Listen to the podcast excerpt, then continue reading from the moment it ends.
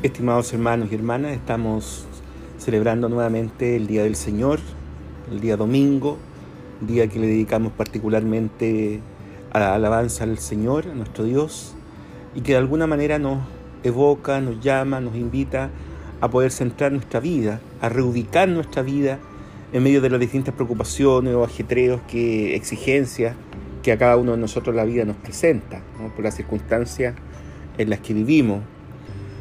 Y en el día de hoy el Evangelio nos muestra, nos presenta un relato eh, de Mateo en donde Jesús da cuenta de distintas parábolas. Las parábolas siempre son figuras que dan cuenta a través de signos sencillos, eh, una palabra, una verdad, un anuncio que el Señor quiere hacer. La parábola del trigo y la cizaña con la que comienza el Evangelio, que nos habla de esta paciencia de Dios, que es capaz de sostener nuestra vida y acompañar nuestra vida, aunque nuestra vida esté entretejida, como ocurre normalmente, de mezquindad, de egoísmo, de situaciones que evaden o huyen de alguna manera de aquello que Dios nos invita a vivir desde su presencia, desde su palabra, desde su testimonio. Y luego vienen algunas parábolas que comparan la figura del reino de Dios con eh, situaciones de la vida cotidiana o imágenes de la vida cotidiana para el contexto en que Jesús anuncia la buena noticia. El grano de mostaza, por ejemplo, que nos habla de este reino pequeño que no se ve, que está como en otro nivel de las percepciones cotidianas o humanas que la vida nos pueda presentar a cada uno. O la semilla que es pequeña, que aparentemente no existe, ¿no? Pero que luego cuando comienza a crecer, germinar, eh, da fruto. Las distintas figuras que nos hablan hoy día de las distintas parábolas también de Jesús dan cuenta de una realidad que a veces a nosotros se nos olvida un poco. La palabra de Dios, la presencia de Dios en el mundo y en la historia es una presencia que tiene cierto carácter de eh, ocultamiento. Es decir, es una presencia que no es evidente. Por eso es que requiere de la fe. Si fuera tan evidente, no necesitaríamos de la fe. Se necesita de la fe precisamente porque no es tan evidente. Y eso nos invita a girar o a darle un camino o una vuelta distinta a las miradas o juicios que a veces nosotros incorporamos en nuestra vida y que no cuentan o no ofrecen en ese juicio o en esa mirada que nosotros tenemos esa otra perspectiva que no es visible, esa otra perspectiva que no es evidente frente a lo que eh, el Señor nos quiere eh, presentar y a lo que queremos vivir. Normalmente nuestros juicios eh, son como los juicios del mundo, nuestros criterios son como los criterios del mundo, nuestras opiniones son como las opiniones del mundo cuando hablo del mundo hablo en sentido de San Juan, ¿no? Es decir, el mundo no en cuanto creación, sino el mundo en cuanto realidad sujeta al pecado. Es decir, nos cuesta tener esa otra mirada de las cosas. Esa otra mirada que nos invita a tener otro juicio de la realidad. Normalmente nos encantamos con lo que, todos se encantan y nos alucinamos con lo que todos alucinan. La presencia de Dios es una presencia misteriosa en el mundo, que nos invita a poner otros criterios a nuestra vida, que nos invita a situarnos desde la otra ladera, desde aquella ladera que no es tan sencillo o no es tan eh, fácil, por decirlo de otra manera, de poder percibir o darnos cuenta de la realidad o de nuestro entorno. Cuando hacemos nuestros juicios, por ejemplo, cuando emitimos nuestras opiniones, cuando desarrollamos nuestros pensamientos, cuando elaboramos ciertas ideas, ¿qué es lo que mueve nuestra vida? ¿Cuál es el juicio que está detrás? ¿La opinión pública? ¿La popularidad? ¿El caer bien?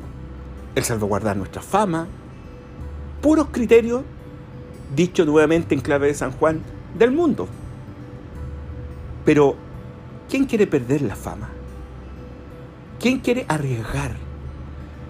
¿Quién quiere jugársela realmente?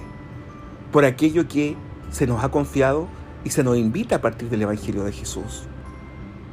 Allí está el punto. Ahí es donde se juega realmente nuestra vida cristiana. no en el decir ciertas cosas que a todo el mundo les va a caer bien, por ejemplo, o que nos van a generar cierta popularidad. Les voy a dar un puro ejemplo, el altruismo o la filantropía. Es decir, las personas que, comillas, hacen el bien. ¿Quién podría juzgar a las personas que hacen el bien? Esta persona es tan humana, es tan caritativa, esta persona ayuda bastante a la comunidad. Pero ¿Qué motivaciones tiene esa persona para ser caritativa? Eso no se ve. Nosotros vemos el acto, el hecho.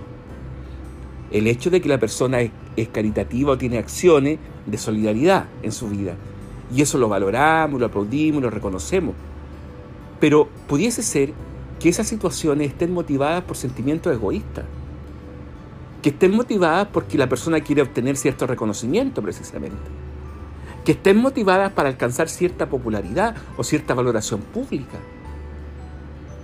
Y nosotros enaltecemos a la persona, le damos cierto carácter de prioridad porque es tan buena, porque es tan solidaria, porque hace cosas buenas, pero en el fondo es un ser egoísta que está preocupado de sí mismo, que está preocupado de cierto reconocimiento, que busca cierta popularidad, que busca que lo alaben, que busca que le den la gracia, etcétera, etcétera, etcétera. Por eso es que el reino de Dios no se ve. Y por eso es que el juicio nuestro tiene que tener esa otra perspectiva. Esa otra perspectiva que ofrece otras posibilidades a la realidad. Porque finalmente el que conoce el corazón humano es el Señor. Y gracias a Dios que va a ser el Señor el que nos juzgue. No la realidad humana, no las opiniones humanas o no las percepciones humanas. El reino de Dios se parece a esa realidad a esa semilla que no se ve, a esa realidad oculta, a esa situación que nos permite y que nos invita también a reconocer una dimensión de la vida que no es perceptible, que no es opinable y por lo mismo tampoco es cuestionable. Por eso es que vivimos de la fe, porque vivimos en otro nivel, en otra realidad. Estamos en otro vuelo, por decirlo de alguna manera, respecto de la cotidianidad en que gira nuestro ambiente, nuestra sociedad y a veces el mundo. Pidámosle al Señor la gracia de que nos ponga en ese nivel, que nos dé ese, esa otra condición, esa otra perspectiva, esa otra posibilidad que nos hace mirar y vivir nuestra propia vida y la de nuestro entorno en circunstancias distintas a como las ve el mundo en cuanto sujeto al pecado, en cuanto sujeto al egoísmo. Ese es el reino que el Señor nos invita a vivir y promover en nuestra vida. Que todos tengan un feliz domingo y una muy buena semana.